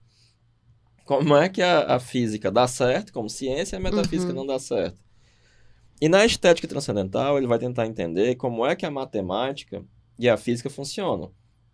Porque ele vai chegar a uma conclusão muito interessante. Que existem é, afirmações, não, juízos sintéticos a priori. Certo. Porque, assim, um juízo sintético ele sempre é um juízo de experiência. Porque, por que ele é sintético? Ele cria algo, ele sintetiza algo. Uhum. E é algo uhum. novo. Certo. E a priori, para a metafísica tradicional, só podiam ser juízes analíticos, que certo, só lidavam que, é análise. que já tinha. Uhum. Mas aí, vou pegar um exemplo contemporâneo. Ninguém certo. nunca tinha ido para a Lua.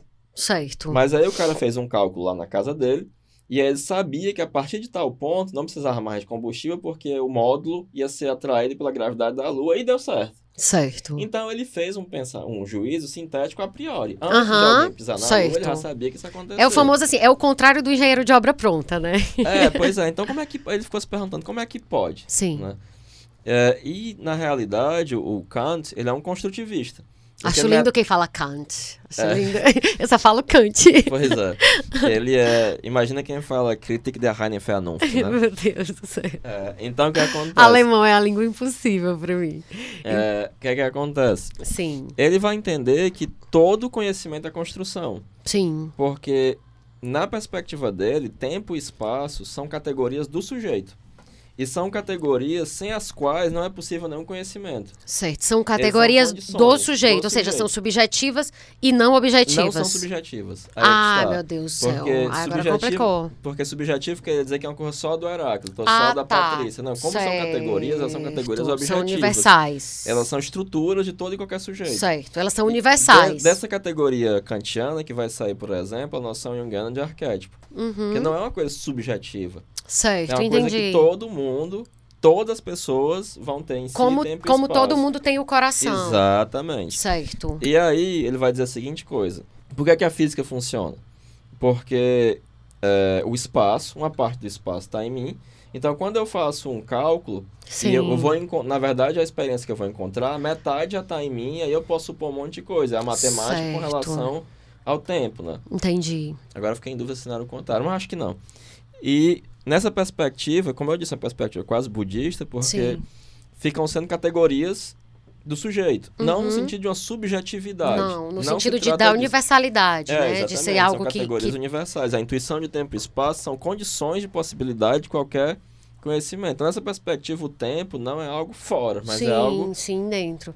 categorial. É, quando tu né? me falou é, isso do tempo e espaço como condições do sujeito, eu lembrei exatamente da visão budista, né, e de duas frases do Einstein, que assim, o Einstein vem cento e poucos anos depois do Kant, né, e só que ele fala duas coisas, e aí é óbvio, eu não posso partir do pressuposto que o Einstein surgiu num planeta, num mundo, onde ele não conhecia nem Kant, nem o budismo. Então eu vou dizer... É interessante que o Popper, ele Sim. vai justamente ser um neo-kantiano, e que ele vai é, pensar diferente do Kant por causa do Einstein. Porque o Einstein hum... vai dizer que o Newton estava errado.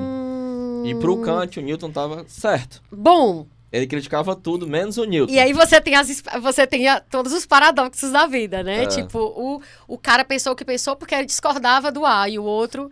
Mas, assim, o que eu, o que eu achei, assim, eu, eu consegui ver uma semelhança, assim, meio que inegável em, em, duas frases dele que, que até são relativamente famosas. Uma é quando ele diz que o tempo e o espaço são modos pelos quais pensamos e não condições nas quais vivemos. Ou seja, é exatamente essa ideia kantiana. É, exatamente. Né? E a outra é, essa eu acho linda, fofa, que é a distinção entre passado, presente e futuro é apenas uma ilusão teimosamente persistente. Essa é mais famosinha, é a cara de Instagram de frases e tal. E é muito a ver, né, com... com... E aí... Vou botar Clarice Linspector que o pessoal... Adoro, bate.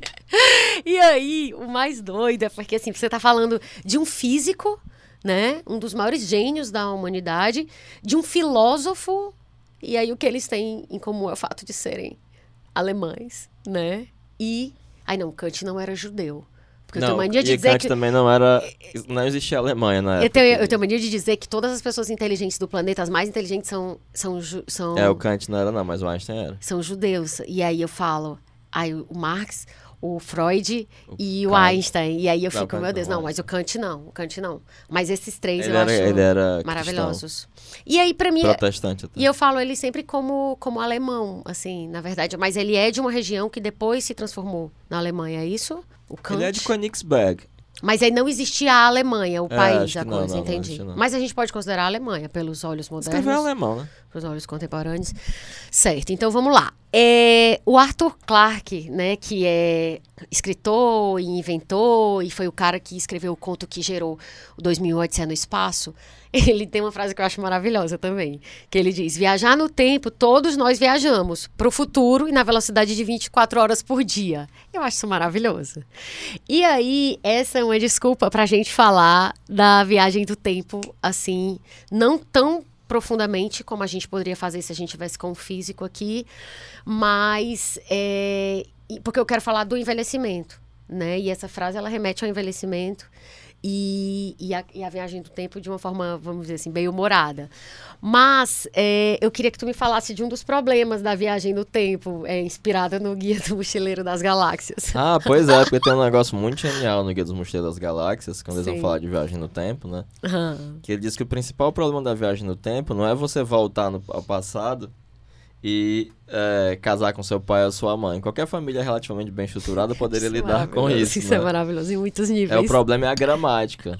O problema da viagem no tempo é gramatical. Como é que você vai falar de uma coisa que você vai fazer no passado? No passado. E como é que você vai falar de uma coisa que você já fez, Fez no, no futuro? futuro, cara, isso é- gera problemas gramaticais Isso é, terríveis. isso é genial demais. Aí ele cria o manual dos mil e um tempos gramaticais para o viajante no tempo. E aí eu fui pesquisar, ele usa formas verbais, expressões verbais do tipo irão ter tomando ou seraria tendo a ser. Cara, é muito maravilhoso, porque assim, desde pequena eu sou aficionada pela essa coisa de viagem no tempo, mas eu nunca tinha parado para pensar como que isso ia se resolver. Gramaticalmente. Gramaticalmente, exatamente. E aí tem outra frase dele que é maravilhosa. Eu já tô só citando frases, mas é porque eu vi muita coisa boa. Que ele fala: nada viaja mais rápido do que a velocidade da luz, com exceção talvez das más notícias, que obedecem a leis próprias e especiais. Esse cara merece um Oscar, Não, um ele Nobel, ensina um as pessoas um... como voar. Não, esse eu não Ele sei. ensina as pessoas como voar. É, porque um dos personagens dele, o personagem Sim. principal do dos Mochileiros das Galáxias, ele Sim. voa. Hã. É só você se jogar no chão e errar. muito bom. É simples. É cara, esse cara é simples. muito genial, assim. É sério, eu, sempre achava uma coisa, tipo... Cara, como é que as pessoas gostam de uma coisa chamada Guia dos Mochileiros? Eu te juro que eu não, não tinha o menor interesse. Quando eu comecei a ver, o, eu fico... Cara, esse cara é, é tipo Einstein, assim. E aí, de volta, quando a gente fala de viagem no tempo, é impossível a gente não falar de dois filmes, né? Que Viagem no Tempo, eu tô dizendo, eu, tô aqui falando só porque o assunto é tempo e eu queria muito falar de Viagem no Tempo, mas é, eu sei que a gente não vai aprofundar quanto seria legal, mas enfim, não dá pra não falar de De Volta para o Futuro e de Feitiço do Tempo. É, o que eu queria te perguntar se a tua visão, inclusive, com- é, se, enfim, se assemelha à minha. Qual é a principal filosofia, assim, por trás de De Volta para o Futuro? Qual é a coisa mais importante que tu vê? No De Volta ao Futuro. É, Tem uma coisa que eu acho muito interessante, que é, é, Se você pegar de uma maneira bem metafórica, né? Tem uma coisa quase psicanalítica ali, né? Me De você, melhor. ao retornar ao passado, poder modificar o seu presente, né? Porque o que, acontece? psicanalítica, e até porque a mãe dele se apaixonou por ele também, É, é coisa tem- bem, tem isso, bem né? jocasta, né? Pois é. É, E tem uma coisa também da, da, da maneira como o pai dele se posiciona diante do bife. E eu acho que a grande lição também tá que ele tinha uma coisa que se alguém dissesse que ele era um frango, ele ia fazer aquela coisa, né? Sim. E parece que isso fazia quebrar a mão e nunca ser músico, né? E ele Uhum. poderia ter sido um músico muito famoso. Tá falando do... Do, Do McFly, certo. Martin. Certo, certo. E aí, depois das várias viagens no tempo, tem uma hora que alguém chama ele de, de frango, ele diz que vai fazer a corrida, que, o- que quebraria a mão dele pra sempre, Aham, e ele não vai. Entendi. Né? Então, depois de retornar ao passado, para ir pro presente, para ir pro futuro, isso dá muito conta, metaforicamente, desse processo que acontece numa terapia, numa análise, sim, né? sim, sim, entendi. No que é a fundo, coisa é do ao passado, no passado. presente, que é justamente a visão do Michel É, Dissertor, né? E você vai mudar esse passado, Sim, sim, sim. Você vai de ressignificar, você é. vai, né? e você vai construir um novo presente e um novo futuro. Muito né? perfeito o que tu falou. Eu tô assim, tipo, amando. Por quê? Porque eu nem tinha pensado nesse link com a ideia do Michel Dissertor. No caso é, do filme, ele faz de forma literal É, mudar o exatamente. passado. Que é como No- se fosse um mito, né? É. No mito as coisas acontecem verdade. literalmente, mas no fundo é uma metáfora, né? Só que no filme ele faz de forma literal, beleza? E, exato, como no mito. E na psicanálise você ressignifica a partir da linguagem, né? Enfim. Sim, claro. Fantárdico, como diria Tiririca. Nunca pensei que eu fosse falar fantárdico, mas enfim. é, e filme, no caso do Feitiço do Tempo. Ah, só um detalhe. Do Bill Murray. Uma coisa, antes da gente entrar no Feitiço do Tempo, esse lance do De Volta para o Futuro, e aí tem bastante a ver com o que tu tá falando. É essa ideia de que cada coisa que você faz, ela define o resultado das coisas. Não tem assim um fatalismo, tipo, o teu destino tá escrito.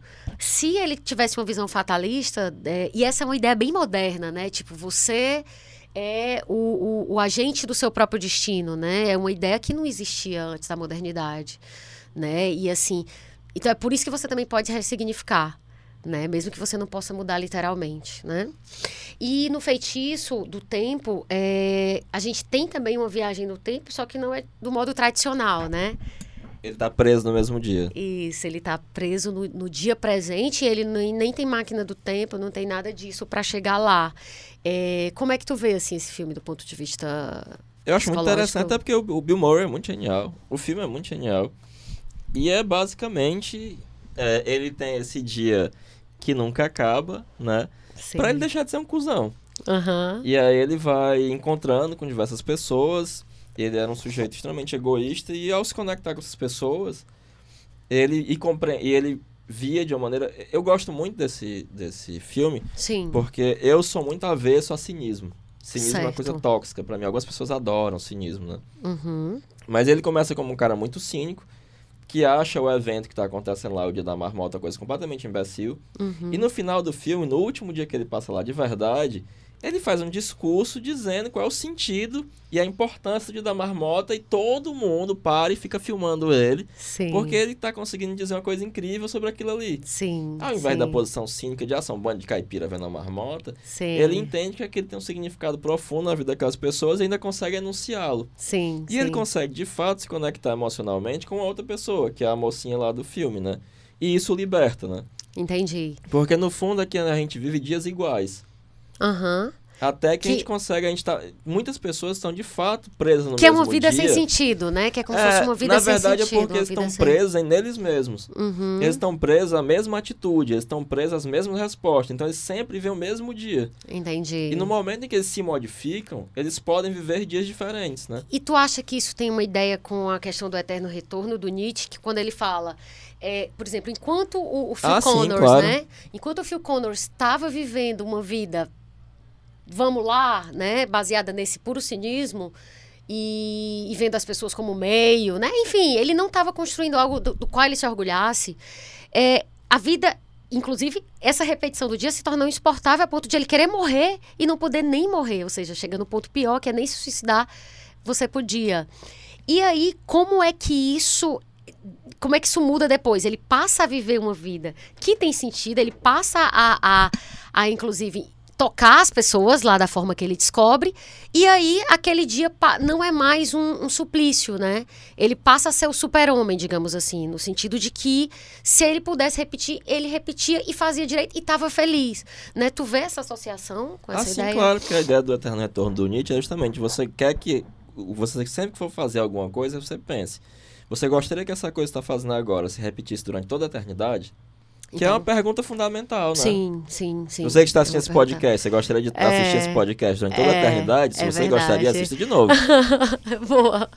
Gostei do Merchan. É, tu tem uma, uma, uma narrativa do Thor, que ela, ela espelha muito bem essa questão do envelhecimento, que é a viagem a Jotunheim, não é, é. isso? É, Jotunheim. Isso, fala. É, e aí me, me, conta um pouco, assim, para a gente poder ver como é que ela se encaixa dentro dessa questão, especificamente do tempo, né? Eu gosto da, muito da porque eu uso como exemplo para os meus alunos, né, de psicologia analítica, Sim. sobre como é que o Jung fazia amplificações, né? Uhum. O que é que são amplificações? Que é para o Jung amplificar é alargar um tema por meio da junção de numerosas versões análogas, né? Certo. Mas, tirando esse lado que eu uso didaticamente, né? É, quando o Thor vai a Jotunheim junto com o Loki uhum. e junto com é, um dos assistentes dele, né? Inclusive ele arruma esse assistente durante essa viagem. Certo. E chegando lá, eles se deparam com um gigante de pedra e com uma cidade enorme e um gigante chamado Skrymir, que também era um bruxo, né? Certo. Um mago muito poderoso e um ilusionista. E para eles sentarem à mesa dos, dos gigantes, eles teriam que passar por várias provas, né? E é, uma das provas que o Thor passa é enfrentar em uma disputa de luta livre uma velha. Uhum. Inclusive o Thor não era só o deus dos trovões, ele também era o deus da glima, da luta livre. E era um dos deuses mais fortes, né? Ah, tá. Só que quando ele começa a lutar com essa velha, Que é a Eli, né? isso, ele se, se sente fraco e ela consegue colocar as costas dele no chão e ele é derrotado. E no final das contas, né? Isso é um, um, um dado que o Tolkien, que gostava muito das narrativas nórdicas, vai chamar muita atenção para isso. Ao discutir essas narrativas, né? É que o, o Scryme vai explicar que, olha, nem mesmo os deuses podem vencer a velhice. Ela vai derrotar a todos. Né? A velhice, ela é imbatível. Sim, sim. E é uma lição fundamental, né? Uhum. Sim. É, e o, o Thor sai de lá mais humilde, né? É bom. É, e a gente vai falar também de orgulho em breve, né? Que é a Ibris, né? Que assim, se acomete os, os deuses e os heróis, acomete também os mortais, né? É, e aí essa, essa história do, do Thor me lembra também a do Perseu, né? Que a gente já conversou sobre ela, Perseu e as Greias. É, porque justamente foi isso que me fez entender essa passagem do Perseu.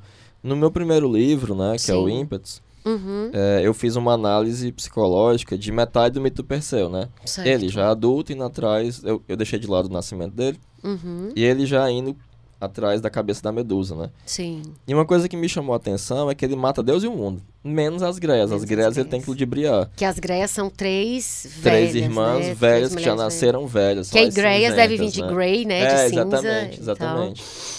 E aí ele vence todo mundo, toca o terror, porém... Mas elas ele tem que ludibriar, ele não pode matar, porque elas não poderiam ser derrotadas, né? Porque a velhice não pode ser derrotada. Você pode ludibriar ali. Sim, pode fazer umas Mas, é, plásticas, umas Mas coisas. derrotado, derrotado, não derrota não. Ninguém derrota, né? E aí o, o legal, e aí foi uma coisa também que tu me falou, que é a outra, a outra, o outro recado dessa história, é que é aquela história, é, tudo bem, você não pode eliminar a velhice, mas você pode aprender com ela, né? Já que ele foi, foi- elas orientaram ele a, a vencer as górgonas, né? Exatamente. Então, assim, a velhice ela vai chegar pra você e vai te derrotar, mas ela vai ela pode te trazer sabedoria, porque também não é obrigado. É, você Né? pode ser como o Rei Lear, né? Que É. ficou velho antes de se tornar sábio. É, né? não é exatamente, não é obrigado você ficar sábio, é, é um plus que você pode ter ou não. E eu lembro da frase do Jorge Amado, quando ele dizia que a velhice é uma merda, né? Alguém perguntou pra ele, cheio de, né? Ah, o que, que você acha de ficar mais velho? Não, a velhice é uma merda. E aí, só que a história do Perseu, ela indica que ela não é de todo mal, né? Nada é. É, afinal, se você se você foi esperto o Exceto suficiente, o Bolsonaro. é, concordo super. Afinal, se você for esperto o suficiente, ela pode te trazer sabedoria. E o, o e fora que ainda tem outra coisa, o Luiz Fernando Veríssimo dizia: envelhecer é ruim, mas a alternativa é pior. Então, é. e Quem há envelhece é quem tem sorte, né? É, e há controvérsias também, porque há quem diga que não é pior morrer, porque tem algo muito legal depois da morte, né? Mas enfim, a complexidade do universo está aí. E um filme que eu acho legal do, é, do Benjamin Button, Button é porque Heráclito, é, ele nasce um bebê velho, né? Todo enrugadinho, vive 84 anos, mas nem ele, nem tipo assim, mesmo ele tá dentro do domínio do tempo, né? Ele, ele vai rejuvenescendo, ou seja, ele morre com 84 anos como um bebê mesmo, de verdade, novinho, esticadinho. Mas nem ele vence. Então, assim, essa É, coisa da implacabilidade. né? né? É, é a questão da implacabilidade sempre, assim. É, agora, no final, é, daqui a pouco, tu, no final, quando a gente vai fechando, tu dá a dica da, da obra de hoje. Não fala ainda qual é, tá? Que é sobre o tempo e, e que eu acho que vai ser interessante. Muita gente já conhece, mas, enfim, tudo que a gente falar aqui, as pessoas já vão conhecer, né? Que a gente não tá inventando obras novas. Então. É, Eu até escrevo também, né? é, você pode dar dica. Inclusive, eu queria que no final tu falasse do teu livro, desse do ímpetus. Claro, tu tem outros, mas é porque o ímpetus eu, tipo, amei muito, assim. E eu achei. Assim, eu não conseguia parar de ler, assim. Tem texto de vários autores, né? Mas, assim, eu te confesso que, que as partes que tu escreveu, assim, eu fiquei muito, muito, muito amando. É, e a, a outra coisa ligada ao envelhecimento é porque, assim, envelhecer é se aproximar da morte né? Então, assim, não é à toa que, não só agora, eu não estou falando só da modernidade, nem da pós-modernidade, não. Mas sempre houve essa ideia da fonte da juventude, ela é antiga, ela é um mito antigo também, né? Então, assim, mas antes, mesmo apesar de disso ser antigo, esse, essa obrigação né, de juventude, ela é das sociedades modernas, né? Ela é uma coisa mais recente. É, inclusive, eu digo, é, inclusive não deixa de ser irônico que uma sociedade super etarista e, e velho, uma sociedade super etarista e velhofóbica tenha criado o termo melhor idade para quem tem acima de 60 anos né? Num claro eufemismo. Então, assim, é, tu percebe, assim, tu percebe que é uma falha, quase como se fosse uma falha moral hoje envelhecer, principalmente para as mulheres. Tu percebe isso? Ah, sim, é triste isso. Tu percebe? É muito... Como homem, inclusive, como é que tu percebe essa questão? Do, inclusive, a gente perde a dignidade da velhice, né? Sim, sim, sim. Porque há uma dignidade da, é, da é velhice é que se perde, né? Porque é feio ser velho. Porque... Sim. A sabedoria, tipo, não, não precisa, tudo no é, Google, né? Até, é, exatamente. Até porque essa coisa da, da imagem da sabedoria da velhice, ela se torna complicada no sentido mais tradicional porque as coisas estão numa mudança muito constante. Sim. Eu vou usar de novo a expressão do Camp, nós estamos em queda livre em direção ao futuro. Perfeito. Então a imagem desse guardião da tradição, de trazer essa. Ou como Cícero, né, achar que a, a história é a magistra vita e porque você tira lições para o. A função se esgota, né? É, isso se esgota, né? É, é essa sabedoria só é possível àqueles que se aventuraram a ser eles mesmos, né? Sim. E, e, exatamente até o que tu falou da questão do brincando do vídeo da Tabata com Ciro. Tipo, já é velho, assim, tipo. E, mas é, já é velho no sentido de esse vídeo já não tem mais valor, já tem outra coisa mais recente. E se tá tudo na internet, para que, que eu preciso me reportar ao mais velho? Que isso é muito das sociedades mais tradicionais. Eu não tô tentando fazer julgamento de valor aqui. Eu estou tentando já entender o que é, entendeu? Se é bom ou ruim, aí é uma outra história. É, o nosso. É uma outra questão. o nosso leitor, mania de escritor. o nosso é, ouvinte, eu acho que ele entende que a gente não está fazendo julgamento. É, na verdade, a gente pode até fazer julgamento, mas o que eu acho mais importante é. é... Então, mas essa coisa da, da velhice, por que, que eu, eu fico pensando muito nisso? Porque assim, eu era pequena, Heráclito, e assim, meus pais às vezes estavam assistindo TV, o filme ou novela e dizia Tu já deve ter ouvido isso. Nossa, essa mulher é muito bonita, ela tá velha. Tipo, eu, o que eu achava mais interessante, é porque eu acho que depois eu fui vendo isso, é que parecia que a pessoa que tava lá tava velha, mas a pessoa que tava assistindo não. Eu acho que é uma coisa como o Carnal uma vez disse, né? Coisa louca. É porque você é coerente, eu sempre fui acabado, né? Ela é bonita, ela tá acabada. Muito né? bom, muito bom. Eu acho que tem um prazer, né? Tem um prazer meio sádico, tipo. Sim, claro. Né? Tudo bem, ele era Deus, ela era deusa, mas, tá vendo? Pode ter, é. né? Pode ter uma coisa disso. Pode ter, realmente. E no caso da. É, eu, eu, essa questão também do envelhecimento, de novo, fala de novo da Branca de Neve, né? Que ela pergunta pro, pro espelho, né, se ela é a mais bonita, e aí ele responde não. Quando ele diz que não, é... e aí a gente já conversou sobre isso, o espelho é um outro, ou se ele, depois a gente fala no outro episódio especificamente sobre beleza, mas é, é mais ou menos quando. Era, é mais ou menos como se aquela pessoa estivesse assistindo e fulano tá velho, né? O espelho diz, não. Ou seja, não é mais você, querida. Você tá velha, ou você. Enfim, mas assim, uma coisa que me, me que eu quis perguntar era, para ti, como homem, tu percebe essa pressão do tempo?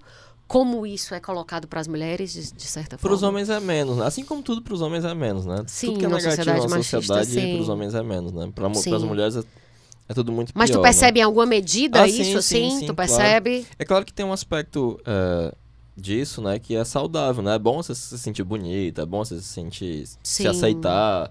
Sim. É, o problema é a pressão que se faz em, em torno disso, né? Eu, por exemplo, tava gordo, agora tô magro, tô ótimo, fazendo crossfit, gostoso, fantástico.